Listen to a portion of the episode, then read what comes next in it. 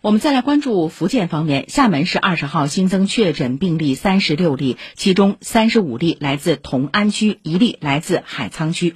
厦门市疫情防控新闻发布会介绍，厦门市已在十九号完成第二轮全员核酸检测，发现二十七例阳性感染人员。